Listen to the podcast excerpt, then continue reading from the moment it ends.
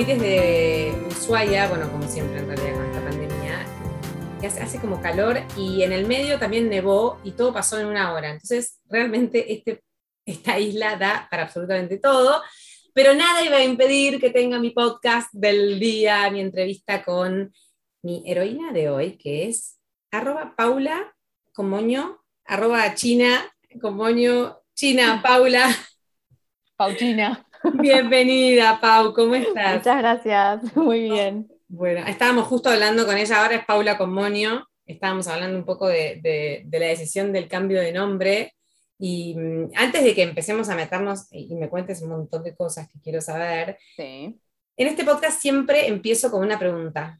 Eh, me gusta que las personas que llegan acá eh, puedan presentarse para quienes no las conocen eh, en primera persona. Así que la primera pregunta es, ¿quién es Paula? Ay, qué bueno. Empezamos suavecito. Empezamos bien, abajo. Mira abajo, mira abajo. Eh, ¿Quién es Paula? Soy una mujer de 41 años, em, muy sensible, alegre, em, positivista, al nivel ya negacional, te diría. La mm. psicóloga siempre me dice, una cosa es ser positivo, otra cosa es ser negador. Vos a veces sos negadora, sos positivo. Te pasas el límite. Claro, paso el límite. Estoy tratando de no pasarlo tanto. Em, soy mamá eh, de una hija de 7 años. Eh, estoy casada. Hace como, no sé, 14, 15 años, ya, ya perdimos la cuenta. Eh, y me reinvento bastante. Eh, ahora trabajo en redes, a ver, con mi marido abrimos una pizzería, él es arquitecto, o sea, como que somos bastante polirrubro eh, en nuestro día a día. Entonces, es como que es muy difícil a la hora de decir quién es Paula, porque no soy una sola cosa. soy muy geminiana, muy curiosa, muy culo inquieto, entonces, como que no soy lo mismo mucho tiempo sostenido en el tiempo. Eh, salvo la maternidad y esposa es lo único que me dura. Después del resto como que voy cambiando todo el tiempo. Eh, así que nada, soy como un abanico de opciones constante. Me encantó. Igual se nota eso. A mí me, me transmitís eso desde tu cuenta también, ¿no? Desde los colores, las cosas que haces, lo que posteas, bueno, el emprendimiento de la pizzería, la variedad de temas que tocas, como que mm, ahí se plasma un poquito. Ay, es que me aburro muy fácil de todo, entonces eh, aprendí a amigarme con eso. Antes lo veía como un defecto, porque en realidad todos los que estaban alrededor mío me lo hacían ver como un defecto. Siempre te aburrí de Eh, y como con el tiempo empecé a tomarlo como que no, es un rasgo mío y es para mí es una cualidad. Porque no jodo a nadie en el cambio, no es que eh, me las arreglo sola. ¿entendés? Entonces, eh, nada, voy viviendo mi vida de lo más feliz que puedo. y nada, para mí si es aburrido no sirve, así que, o sea, me tiene que, todo me tiene que entretener de alguna manera, porque si no, no lo hago. Pasas al siguiente, al siguiente tema, ya si no. Exacto. Pau, em, dijiste que te aburrís rápido, que haces de todo. A mí me gustaría que me resumas brevemente eh, tu historia hasta acá, ¿no? Eh, hasta la Paula que conocemos y que después nos vamos a meter en, en cosas que, que, fundamentan por qué, por qué decidí eh, eh, invitarte o por qué me, me transmitiste como una persona, ahí dijiste lo de la positividad, para mí sos como motivadora, eh, divertida, pero digo, ¿qué pasó en tu vida que te, que, te hizo llegar hoy hasta acá? Em, nada, en resumidas cuentas. ay, no sé, tuve una Viste que es lo más difícil del mundo, en resumir. Sí, es lo más difícil. No, creo que es, bueno, obviamente es la, la, sumatoria de un montón de cosas, ¿no? Tuve una infancia bastante feliz, em, bastante libre, por ser que tengo 41, pensá que yo me crié en la, nací en el 80, mm. eh, y pese a eso, como que mi mamá, eh, digo mi mamá, o sea, siempre tuve mi mamá y papá, ¿no? Pero mi papá siempre trabajaba de 5 a 10 de la noche más o menos, entonces nada, lo veíamos un ratito, como que estaba todo bien, pero no era, la crianza no fue compartida. Em, siempre fue mi mamá la que, la que nos crió y la que siempre estuvo ahí para nosotras. Em, y, bastante libre, o sea, yo me acuerdo que, no sé, era chica y, mucho no me divertía jugar con las Barbies y todas las cosas que se suponía que tenía que jugar y yo le decía a mi mamá, eh, quiero ser varón porque me divierte más jugar con, con, las cosas de varones, de hecho tenía amigos varones, mm. em, y mi mamá nada, o sea, me compró, me, acuerdo, me compraba la, la, camioneta de brigada A, la pista de autos, o sea, como que no tenía mambo con eso. Em, y, o sea, ese es un ejemplo boludo, ¿no? Pero así con todo, o sea, por ahí, no sé, yo me, no me sentía, viste, que lo que decíamos antes, soy muy sensible, Y por ahí había cosas que me incomodaban eh, mismo en el colegio. Eh, yo odiaba, odié mucho, mucho, mucho, mucho ir al colegio. Nunca me gustó ir al colegio. Eh, y así, y, por eso también pasé por todo. Yo soy de Monte Grande, de zona sur. pasé por todos los colegios. creo que muy pocos me quedaron por, por, por, por entrar. pero porque siempre había algo que cuando no me gustaba, o sea, trataba de remediarlo y si no podía, bueno, me iba y mi viejo siempre me, me, apoyaron en eso. Por ahí, a veces, no sé, cuando uno me decía que no, eh, y por ejemplo, no sé, por decirte, mi mamá decía, no, bueno, Paula, basta, no te puedes estar cambiando todos los años de colegio, este año quédate en este, entonces iba a mi papá, le decía, papá, me quiero cambiar, no sé qué, le, contaba tipo por qué, lo engatusaba y me decía, bueno, dale, Paulita, no te preocupes, vamos, vamos, vamos, y ahí conseguía lo que quería, entonces como que siempre, nunca se ponían de acuerdo entre ellos, por suerte para mí, entonces como que siempre terminaba ganando. Em, entonces, nada, como que eso fue, como que me criaron de una manera en la que eh, me, hicieron ver que siempre había opciones, que si algo no me gustaba, yo podía trabajar o luchar por cambiarlo, que no me tenía que conformar con eso que estaba mal o que me incomodaba. Y eso fue, creo que, una de, las una de las enseñanzas más grandes que me dieron, creo que sin querer, ¿no? No es que de un día, no, dudo que se hayan sentado tipo como padres y decir, bueno, a Paula le vamos a dar oportunidades. Em, creo que se fue dando.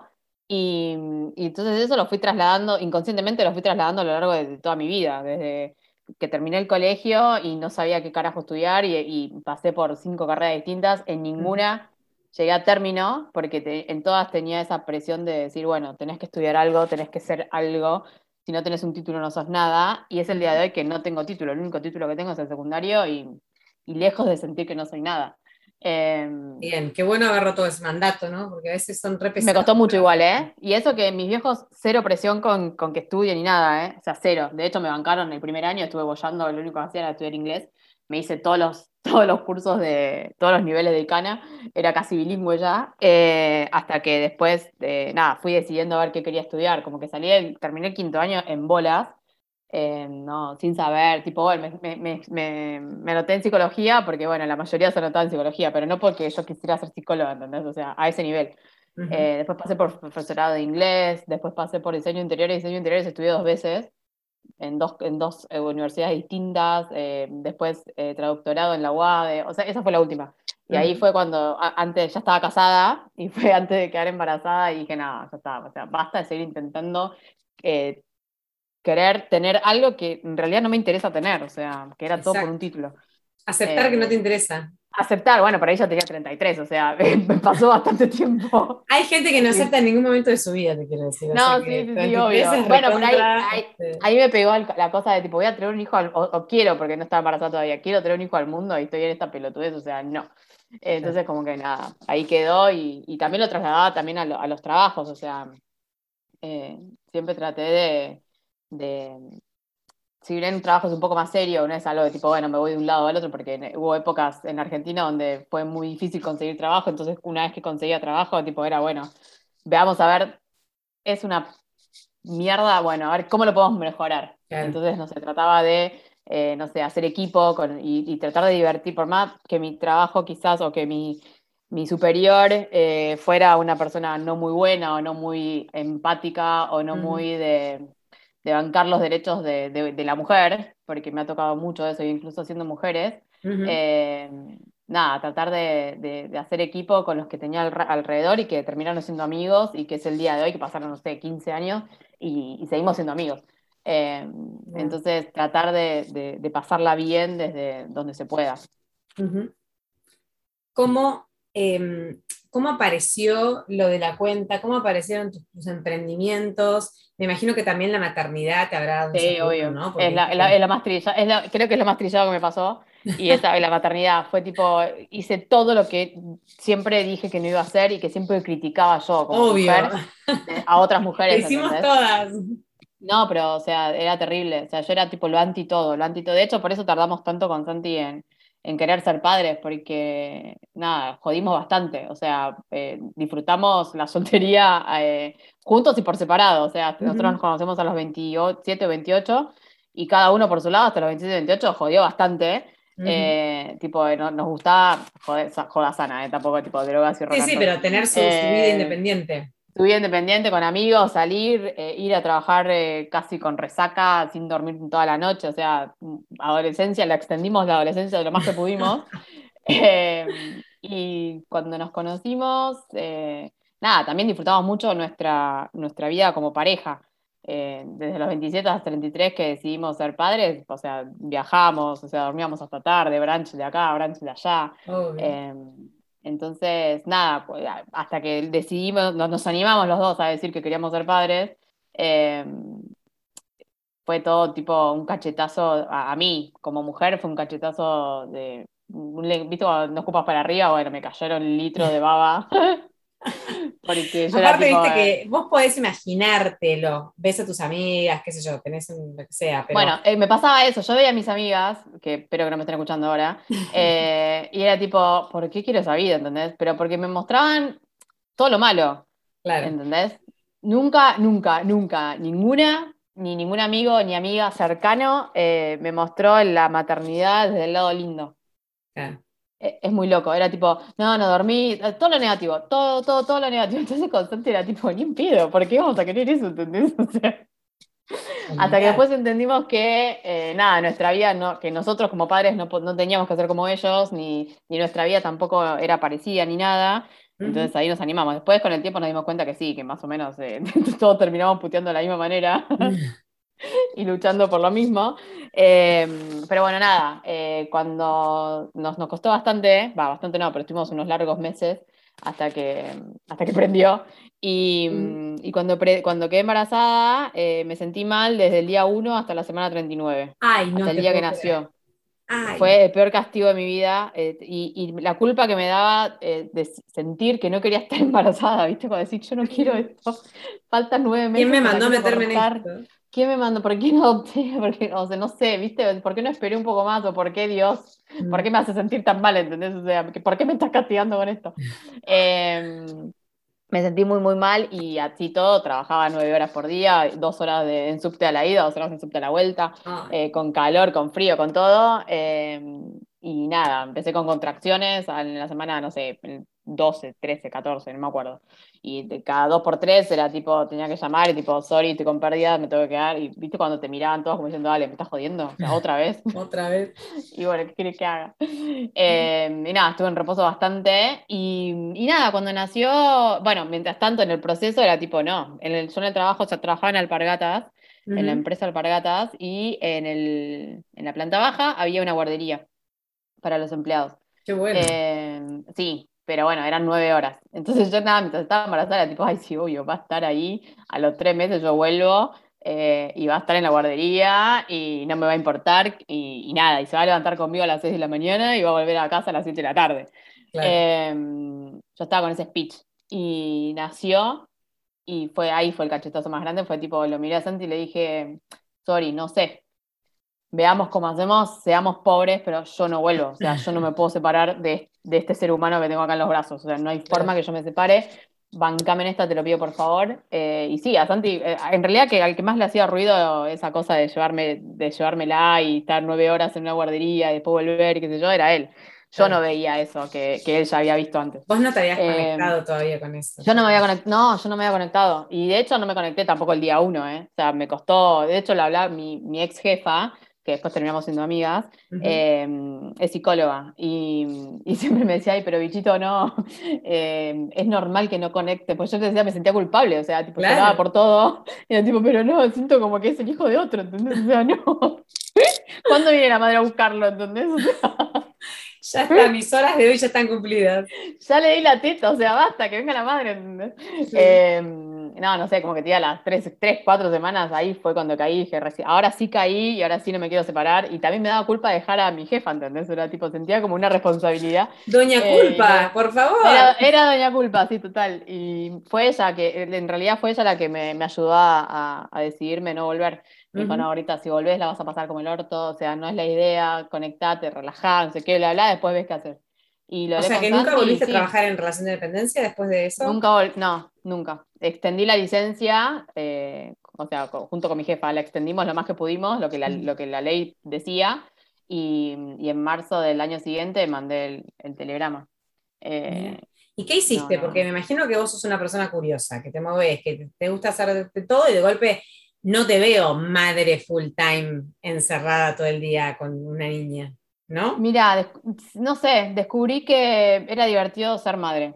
Mira, Eh, o sea, después de, de haberme sacado la, la presión de, de- con la, de la posibilidad de volver a trabajar en relación de dependencia, de separarme de ella, o que esté en una guardería o dejarla a cargo de una niñera siendo tan chiquitita, eh, cuando, cuando mandé el telegrama como que me saqué una mochila de 500 mil kilos de encima Claro. y Santi me bancaba en eso, si bien alquilábamos y, y no, no es que nos sobraba mucho la plata ni nada, pero bueno, dijimos, no sé, no cambiaremos el auto, dejaremos de viajar, nos achicaremos en todo lo que podamos, en todo lo que podamos, pero, o sea, me dijo, vos te quedas con Lupe, o sea, no te preocupes.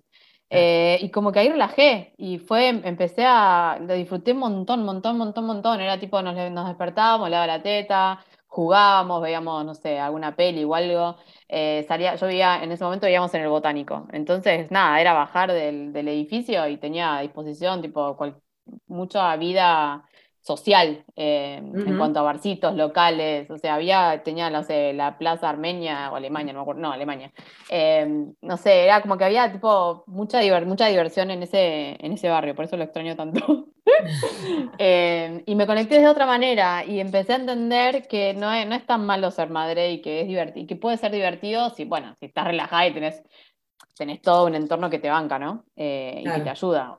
Eh, y, y estábamos solas porque yo vivía en Palermo, eh, mi vieja sigue en Monte Grande y no es que la tenía a disposición para decir, bueno, mamá, me la cuidás porque me, me voy a bañar o porque quiero dar una vuelta sola. O sea, Santi llegaba a las 7 de la tarde a laburar y ahí empezaba mi, mi, mi momento libre, por decirlo de alguna manera. Pero así todo la- la- lo disfruté bastante, lo disfruté un montón y agradezco un montón haberlo podido eh, hacer. Eh, Y después nada, esto fue en marzo, ponele, no sé, Lupe empezó, eh, nació antes del año, eh, ya empezamos a darnos cuenta que eh, necesitaba una cuna y que todas las cunas que, que, que había no nos gustaban y que nos gustaban las de, tipo, en ese momento empezaba toda la, la, la onda minimalista, no, minimalista no, em, la de los muebles claritos, ¿cómo se llama? Eh, la cosa escandinava. Ah, Y toda la- en ese momento las importaciones estaban cerradísimas y me acuerdo que la marca era Stoque, la que nos gustaba. Eh. Eh, había hablado con, con el distribuidor en Chile, o sea, había hecho un armado un quilombo, claro, tenía tanto tiempo libre, imagínate hablar con todo el mundo.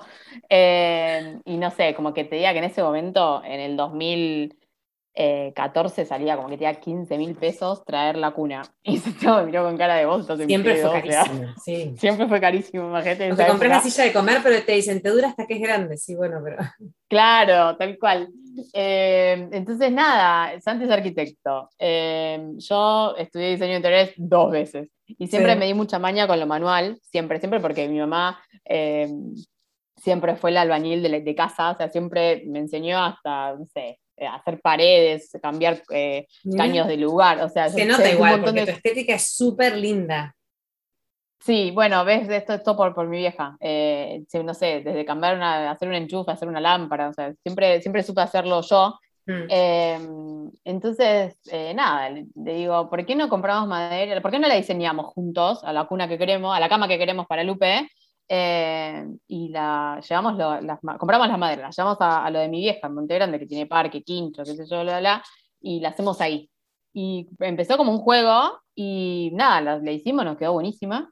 Y la- cuando- cada vez que venía alguien a casa, decía, ay, boludo, pero véndanla, está buenísima, no sé qué, bla, bla, y véndanla, véndanla. Nos, nos dijeron tanto que empezamos a pensarlo como algo más serio y contactamos a los chicos de Volando Bajito, que es un Mm. estudio de diseño gráfico, eh, donde les contamos lo que queríamos más o menos y nos hicieron como el diseño integral de la marca. O sea, empezamos tipo de- con el pie derecho, digamos, no es que empezamos tipo con, con algo tipo, bueno, a ver, fijémonos a ver cuántas vendemos, no. Yo le dije a Santiago, si la vamos a hacer, la hacemos bien, con, con logo, con, con, con la paleta de colores, o sea, con todo. Todo, todo. Y, y nada, y así empezamos. Eh, empezamos con la marca Lobo Está, eh, que era Lobo Está, un mundo para chicos, y empezamos con la cuna para Lupe, después nos dimos cuenta que necesitaba, era todo a medida lo- de las necesidades que iban avanzando con Lupe. Claro. Un perchero, una mesa para dibujar, y así íbamos este, avanzando. Eh, y, y lo tuvimos hasta el 2018, creo. Eso Mm. era como mi divertimento, digamos, era como que me, me Y les encargaba iba yo, bien. pero...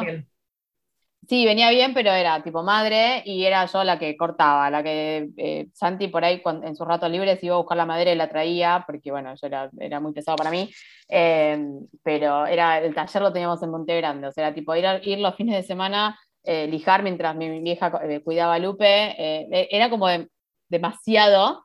entonces, nada, tercerizamos a un carpintero porque yo no podía con todo, el carpintero nos estafó, viste esas cosas de que sí, oh. bueno, no. O eh, llegó, un límite donde, no sé, teníamos un montón de seguidores por ser esa época, como que teníamos 20.000 seguidores en el 2015, era un montón. Eh, y, y, nada, llegamos al punto en donde era tipo, o avanzábamos o, o dejaba todo, porque eh, no podía seguir siendo yo mi propia empleada todo el tiempo, porque no descansaba nunca y, también eh, era, estaba trabajando más que cuando trabajaba en relación de dependencia, ¿viste? Y me fui de relación de dependencia porque Para quería disfrutar un poco más, claro.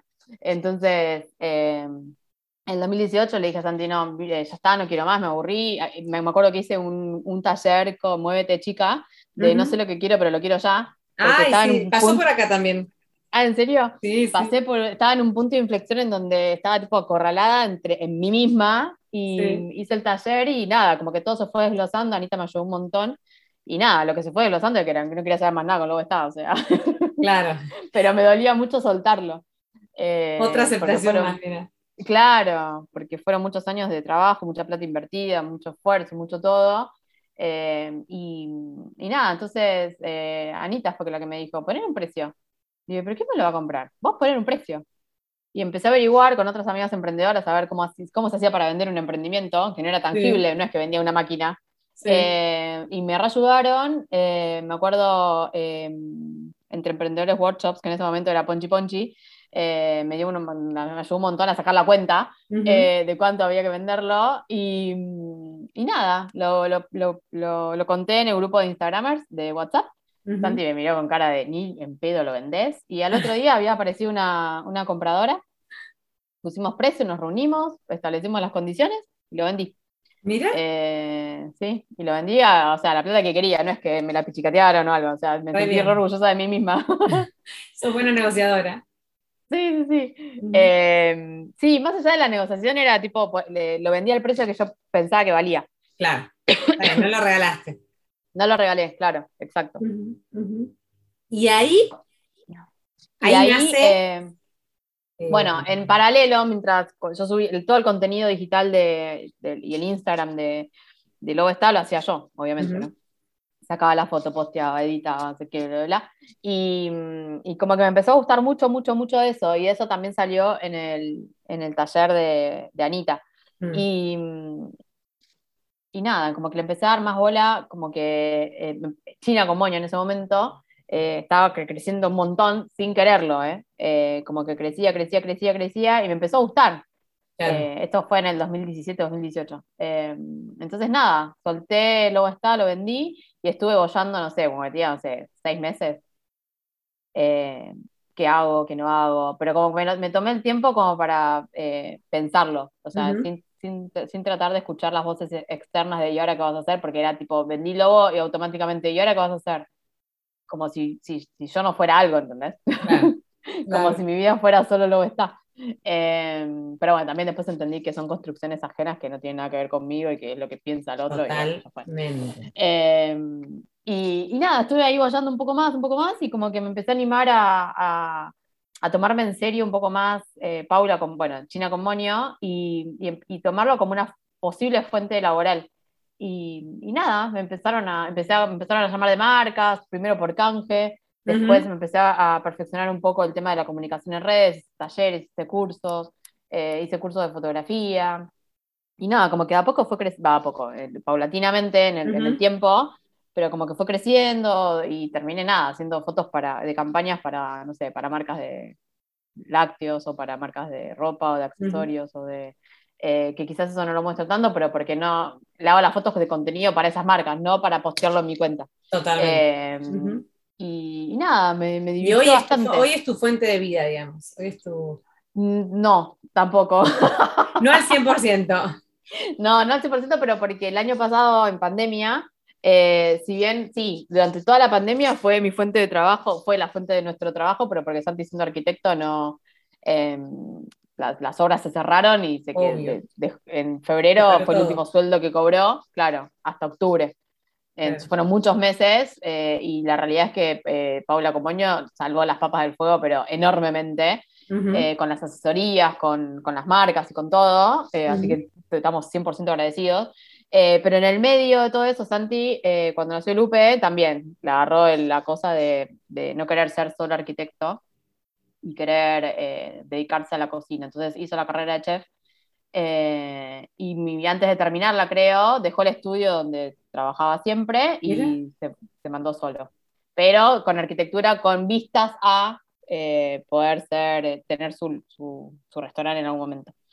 Bueno, pasaron los años, no se dio, y el año pasado en pandemia, nada, como que estaba sin trabajo y bastante desanimado, y, y nada, todos con su entorno que cercano empezamos a decirle, bueno, dale, es hora entonces de Opportun Crisis es hora de, hacer algo con, la gastronomía, tanto que quisiste, ahora, ahora tenés el tiempo. Eh, y nada, empezamos, empezamos con Demone Pizza, eh, acá en el quincho de casa. Compramos un horno, empezó a, primero a los amigos, eh, como para testear y probar, y fue creciendo, fue creciendo, fue creciendo, fue creciendo mucho, mucho más rápido de lo que pensábamos y, de lo que la estructura nos daba. Entonces, en, en octubre, esto fue, empezó en agosto en, noviembre ya eh, habíamos llegado al techo de, fabricación, que, el horno era tan chiquitito que no se podía vender más, y justo se, libera un local que él lo, requería. Em, se va la, la, dueña de ese local, lo deja y se alquila, y nada, le dije, bueno, es o lo alquilás y avanzás, o no lo alquilás y nada más pizza, porque en, en el quincho de casa no podemos seguir estando. Em, así que nada, en noviembre del año pasado alquiló, alquilamos el local, empezó la obra porque era una kinesiología, así que no tenía nada, que no, ni siquiera tenía cocina. Em, y ahora estamos con la pizzería a full. Contentos. Así que sí, muy, muy, muy, muy contentos, pero bueno, demanda un montón porque Santi sigue siendo arquitecto, sigue tiene mucho trabajo, gracias a Dios, mucho, mucho, mucho trabajo de obras. Eh, entonces, de jueves a domingo estamos a full con la pizzería, entonces tampoco tengo tanto tiempo libre como para dedicarme a, a Paula Moño, por decirlo de alguna manera. Entonces, es como que dijimos, como familia, dijimos, bueno, el año pasado trabajé a full yo, eh, este año por ahí me corro un poco y estoy más como eh, eh, acompañando a la pizzería, acompañando a la casa, porque también alguien tiene que sostener la casa. así que nada, en, esa estamos ahora. Como que agarro trabajos, pero muy poquitos y, y los que sé que pueda poder llegar a cumplir. O sea, no, no, si no, me mato, porque no. Es más la presión. ¿no? Sí, muy emprendedores los dos. que, ni sabíamos que lo éramos cuando nos conocimos, porque los dos cuando nos conocimos era, trabajamos de 9 a 18 en el centro. O sea, eh, ni no sabíamos que éramos así. Qué lindo como, las cosas de la vida, las circunstancias de la vida empiezan a, darnos oportunidades que, bueno, ustedes las han aprovechado porque...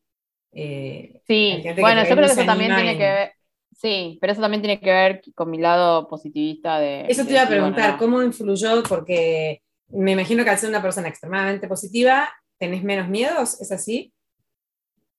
Sí, pues soy más inconsciente, entonces me mando. Y Santi es todo lo opuesto. Santi, eh, yo siempre le digo, tienes una aura, que tiene una aura negra alrededor. entonces entre los dos como que nos equilibramos. O sea, yo por eso soy la más mandada inconsciente y él es el que piensa todo 18 veces y y nos cuesta mucho, peleamos bastante eh, a la hora de, ponernos de acuerdo con esas cosas, pero bueno, terminan saliendo bien las cosas. Bueno, es un buen equilibrio igual, ¿eh? Porque... E, sí, pero es difícil igual, ¿eh? Porque somos, en ese sentido, eh, somos igual, nada, con los años y de, haberlo machacado tanto pobre, lo vuelvo loco, eh, es un toque más positivo, pero un toque nada más, o sea, es, demasiado pensante, entonces como que frena, la, la primera palabra siempre es no, ¿entendés? Por las dudas te dice que no. Y yo por la duda siempre digo que sí, ¿entendés? Después veo que hago. Está bueno, porque como ya lo conoces. claro, también ya ni le pregunto, o sea, yo me claro, claro. Em, Pau, habíamos hablado, bueno, me gusta que esto de tu positivismo, a mí me transmitís eso em, como alegría, buen humor, como buena onda, que entiendo que va todo de la mano, ¿no? Como que es de la misma familia de, de, la gente positiva. Em, y hace un ratito, antes de empezar, hablábamos de que eras hipersensible y yo te, te pregunté si eras una persona paz y me dijiste que sí. Eh, ¿Me querés contar un poco qué es ser una persona paz? Ser una persona paz es ser una persona que no tiene paz directamente porque. porque. eh, paz con Z. Eh, que, que, todo, o sea, como que percibo todo, o sea, lo bueno y lo malo, ¿no? Uh -huh. eh, soy una persona altamente sensible. La paz altamente sensible a todo. Eh, pero no solamente emocionalmente, sino también me doy cuenta que es físicamente. Uh -huh. eh, por ahí, no sé, con los sabores o con los cambios de temperatura, o como que si hace calor, yo lo sufro el doble, si hace frío, lo sufro el doble. Viste que hay gente que es más friolenta. Bueno, no, yo es tipo, según la temperatura, siempre lo sufro más. Eh, y en cuanto a las emociones, es terrible. O sea, estoy tratando todavía de encontrarle el, el, lo positivo a eso, pero como que me doy cuenta de todo, percibo todo, y, y, y Lupe es igual. Entonces, ¿Cómo te diste cuenta que eras una persona paz? Eh, ¿Cuándo fue? ¿Escuchaste a alguien hablar del tema? No, sí, sí, fue hace poco vi una nota. Eh, no, una chica me dijo, eh, Ceci Alemano. Ay, eh, sí, la, eh, la, periodista. La periodista, Ceci. Sí, sí, Ceci me dijo, eh, ¿nunca pensaste que sos una persona paz? Y yo dije, ¿lo qué? y me mandó el artículo que ella había escrito. Y digo, boluda, me conoces más que a mí misma. Ah. y no, pero en realidad me lo dijo porque ella creía, intuía que Lupe, que Lupe lo era. Entonces como que empezó a ir más para atrás y dijo, no, pará, si Lupe lo es, porque la madre también lo es. Y, no sabía eso de que era hereditario, mira. Sí. Va, no, no, no, no es una regla, pero suele ser hereditario. No, de hecho, mi mamá es una persona paz y yo no, no creo ser una persona paz, pero sí creo que es mi hija, por ejemplo. Claro, bueno. Eh, no sé, dicen que es así. Eh, yo, o sea, si me voy a los hechos y a las descripciones y demás, sí, con Lupe lo re somos. Eh, por ahí entramos, eh, o yo, eh, con eso, de ella me di cuenta cuando empezó a hablar, que por ahí entraba a un lugar donde yo ya sabía que la energía era chota, mm. pero viste, son esas cosas que decís, bueno, tenés que ir igual porque políticamente tenés que ir igual. Mm. Y, y, Lupe una vez me miró y me dijo, ma, no me siento cómoda. Y me miró, viste, cuando fruncen la naricita, eh, sí. como diciendo, este lugar no está bueno. Sí. Eh, y digo, no, mi amor, tenés razón, vamos. Y agarré, la agarré, le dije, chao chicos, nos vamos todos, y no, me fui a la mierda. Y ahí fue como cuando empecé a, a prestar atención y, y, y, sí, y de hecho por ahí yo estoy de mal humor y Lupe se pone mal. Eh, o por ahí cuando yo digo que la Santi tiene la aura negra, eh, ya, lo, ya, lo, veo, abre la puerta y yo me di cuenta que algo le pasa, ¿entendés? Y es una paja, porque viste, va a decir, si yo viviera en el limbo, quizás se fuera, sería más feliz porque no me entero de nada, ¿entendés? O sea, como que todo me resbala. Claro. eh, pero bueno, nada, así también pasa con las cosas buenas. Eh, con las cosas Eso te iba a decir, la pero... gente vive, paz vive las cosas buenas también muy intensamente, son muy creativos. To sí, somos muy creativos y, todo es como que todo es felicidad, ¿entendés? Así sea tipo, no sé, un, una lapicera envuelta con un moñito, es tipo, ¡ay, gracias! ¿Entendés? O sea, como que la sorpresa, la, la intención. Eh, el pensar en la, el otro, a mí me gusta mucho. Pensar en el otro, claro. mucho en el otro. Mm. Bueno, el, el, eso hice ahora el, el Tinder Shop eh, para el Día de la Madre. Sí. ¿Pero por qué? Porque estoy cansada de la gente que se queja que recibe feos regalos. Yo tengo la teoría de que la gente recibe feos regalos porque quien regala es una persona altamente egoísta y apática, que no piensa en que piensa en qué eso, es lo que le gustaría recibir a la persona, sino piensa en uno mismo, tipo, ¿qué me gustaría regalarle? ¿Entendés? Y claro. no, no es qué te gustaría regalarle, es tipo, ¿qué le gustaría recibir a la persona? Claro. Eh, y, y, nada, y así con todo, como que siempre estoy pensando en, en, la vereda del otro. Que a veces me juega en contra, porque pienso tanto en el otro que me olvido a veces de, de, de, de, de mí, ¿entendés? Uh -huh. y, y, eso no, a veces después me, me, la doy contra la pared, pero bueno, nada, como que no me sale tampoco eh, hacer las cosas por las dudas, ¿entendés? Es tipo, bueno, si yo te quiero ayudar, te ayudo, no importa si vos después mañana me ayudas o no. O sea, veremos, el karma va y vuelve, qué sé yo, ni idea. Pero, no, pero es eh, una... como que no puedo estar sacando está, cuentas. ustedes y... para mí, es como algo que tienen natural. Claro, viste que hay gente que dice, muchas, muchas amigas me dicen, bueno, pero eh, trata de separar lo laboral de lo profesional y no me sale. O sea, esa, eso ahí me juega en contra. Porque no, no puedo trabajar con alguien que, me, que yo sé que es chota eh, por el simple hecho que me conviene, ¿entendés? O sea, claro, no, vos, me siento incómoda, no, no puedo. Vos sabés que um, hay un libro que se llama, que para las personas, yo lo, lo, lo, lo, empecé a leer, está en mi pila de libros que tengo empezados, que voy avanzando oh. a poco, que se llama El don de la sensibilidad, las personas altamente ah, sensibles, eh, que es una persona que explica cómo son las personas altamente sensibles, que en realidad a mí me lo regaló mi mamá para que a veces la entienda ella, porque eh, generalmente uno dice, ay, pero no te puedes poner mal por eso, por ejemplo, ¿no? Claro. Y sí. no, no tenemos, los que no somos paz, no tenemos la capacidad de entender qué siente una persona paz. Y a veces Claro. podemos hacer mucho daño. Entonces está bueno, si tenés una persona paz cerca, entender qué le pasa, cómo le pasan las cosas. Eh, Claro. Sí, con, eh, y sobre todo cuando son chicos. Eh, yo ahora que lo veo en Lupe, me doy la importancia del poder de la palabra en una persona tan sensible. Eh, por ahí, no sé, se le cae algo y después ahí le digo, sos boluda. Y me dice, ay, mamá, no me digas, boluda. Claro. Ay, Lupe, pero es un chiste. bueno, pero no me digas, boluda. Ay, ¿sabes? Me sí, dijo tiene eso? razón, No, ¿entendés? no, mi mamá me dijo, Flor, Delfina es paz. Ay, sí, tal cual. Bueno, está, hay, hay un montón de, de material también para chicos, ¿viste? De- Sí. Bueno porque ya lo saben desde chiquitos y podés como atajarlos un poco. Sí, darle herramientas y, para, y poder usarlo a favor. Yo creo que si lo hubiese sabido de chica, hubiese sido muy diferente toda mi, mi adolesc- la adolescencia, sobre todo. Sí, totalmente.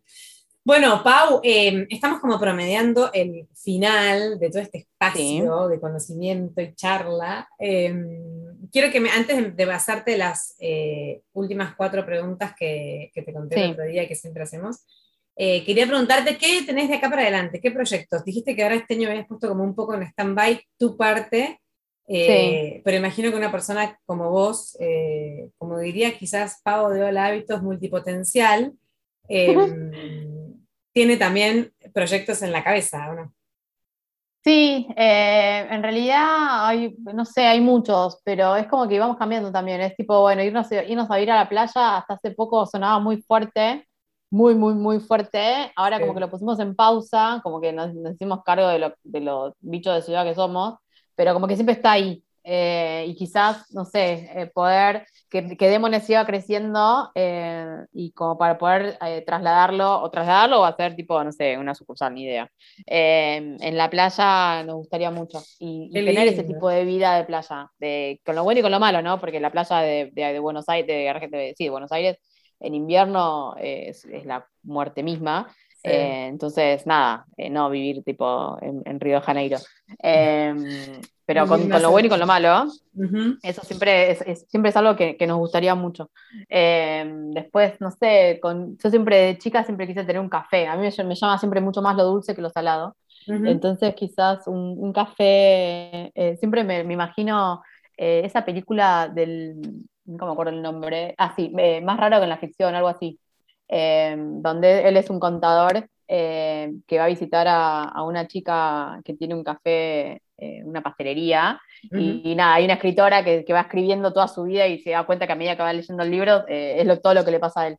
Eh, y esa cafetería, eh, que no me acuerdo el nombre, pero ella siempre le dice que, como que era, la, Milk and Cookie era la combinación que sana, que sana el alma y como que siempre me, me quedó ahí pendiente, va, no pendiente, pero como que siempre lo tengo ahí en, en mente, tener un café, un café algún día, tipo un espacio de cosas ricas y, y que la gente venga a pasarla bien y a, Aparte seguro que lo pondrías y a relajar, claro. como- Bueno, entonces, gracias por, por toda tu historia, eh, por tu alegría, por tu energía contagiosa. Y eh, te voy a terminar Dale. haciendo estas preguntas. Para, primero, bueno, la primera es para seguir formando nuestra biblioteca digital que tengo, que a fin de año voy a publicar los más de 60 libros que vamos a tener recomendados por todas las personas que pasaron por este espacio, así que está buenísimo. Em, y eh, bueno, entonces que me cuentes un libro que nos dejes para como recomendación. Mira, nunca fui una persona de leer mucho, pero porque soy muy ansiosa y también quiero todo rápido y, se- y- y para que un libro me atrape tiene que ser mágico más o menos. Eh, como que me aburre y, lo- y los voy dejando. Y si los voy dejando a mí, así, Ujú. sin terminar de leer, como que lo tengo ahí como pendiente y me molesta. Entonces prefiero ni siquiera empezar a leerlo. Por ahí me compro así de decoración o, o de, de cosas puntuales, pero no tipo de novelas, esas cosas. El último libro que leí entero y que me, que me dejó mucho, mucho, mucho aprendizaje fue el de Flor Freijo, Maleducadas. Eh, ah, mató, mira, me- me- Flor lo también pasó leí por este en, podcast. en vacaciones el año pasado eh, y me, me partió la cabeza, pero no tanto eh, eh, a mí, sino eh, por entender, no sé, a mi mamá, a entender a mi abuela, las decisiones que toman, las decisiones que tomaron y, y- y que en cierta manera, en- no sé si perdonarlas, pero entenderlas, ¿entendés? Eh, y Claro. ese libro te juro que me, me partió la cabeza. Eh, y después desde ahí hasta bien. ahora no, intenté leer un par más, pero no, me aburrieron en el camino y los dejé. Y Bueno, bien, bien, pero nos queda, nos quedan maleducadas, Flor. Em, segundo es una frase. Hoy no es siempre. Eh, pero que todo el mundo la toma como algo negativo y para mí es repositivo. ¿Viste cuando te dicen? Bueno, tiene que ver con esto que decías de que sos una persona que, está en constante pero ¿viste cuando es tipo, no sé, me robaron el auto, estoy re mal, bueno, hoy no es siempre. No, bueno, pero yo para mí no es solamente para cuando están las cosas mal, sino para justamente poder valorar lo que tenés y entender que quizás eso no dura para siempre, entonces disfrutarlo en el momento. Claro, está bueno, está bueno, me gusta, me gusta la, la idea. Em, el tercero es una, tu último aprendizaje. Ay, lo, lo, estoy haciendo todavía y me cuesta un huevo. Ah. Eh, aceptar a las personas como son. Eh, me cuesta mucho. Eh, me cuesta mucho las, muy cercanas, las muy, muy, muy, muy, muy cercanas. y que. ¿Quieres cambiarlas? No, no cambiarlas, pero. No, no, no de cambiarlas, pero de hacerles entender que se están equivocando, ¿entendés? me saca de quicio. Es, es, algo que no puedo, me quema. Es tipo, pero yo cuando estoy segura de algo, o sea, necesito compartirlo, entonces no me lo puedo quedar callada. Entonces, y hay veces que, nada, me tengo que quedar callada porque puedo lastimar a la, otra persona porque no está preparada para escuchar lo que yo tengo para decir, ¿entendés? Eh, entonces es algo que, pero eh, me pasa con los muy, muy, muy, muy, muy cercanos, no es que me pasa tipo con los del segundo cordón, o sea, es, con, lo de, con mi, mi círculo más íntimo. Eh, primer cordón. con el primer cordón. después el resto no, obviamente, me chupo huevo, pero es algo que me, está, me, cuesta mucho. Bueno, qué bueno que estés en, proceso, de, cambiarlo. Muy bien, y el último es un sueño pendiente. Y el sueño pendiente, para mí no hay sueños, o sea, porque el sueño pendiente sería tipo, ay, sí, saber volar, pero bueno, soy humano, soy ser humano y no, no voy a poder volar nunca. Eh, pero lo, tomo como proyecto, y esto del, del, cafecito eh, es, un buen, es un buen proyecto que tenemos. Ay, qué lindo, me encantó. Quiero ese cafecito porque me imagino que aparte va a ser divino, te van a dar ganas de entrar y te va a abrazar así. muy este, calórico, muy calórico. Todo la deco, todo el detalle.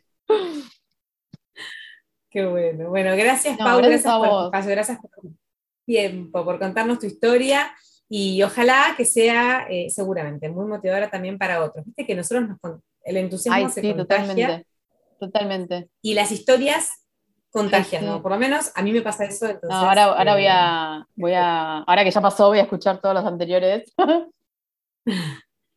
voy a hay, hay, como 68, por eso, así que puedes escuchar todas las este, para 68. que sea tu medida, viste que uno se, uno se reconoce con algunas personas o con algunos temas. Sí, sí. aparte hay muchas de las que pasaron ya las conozco, entonces va a estar bueno. Sí, Exacto. Bueno, gracias, te mando un beso gigante, todo lo bueno para vos en todo lo que venga y que siga siendo muy positiva, muy feliz, muy cambiante y bueno, muy... bueno, muchas gracias. Beso grande y a ustedes las escucho en el próximo episodio de Motivarte Podcast.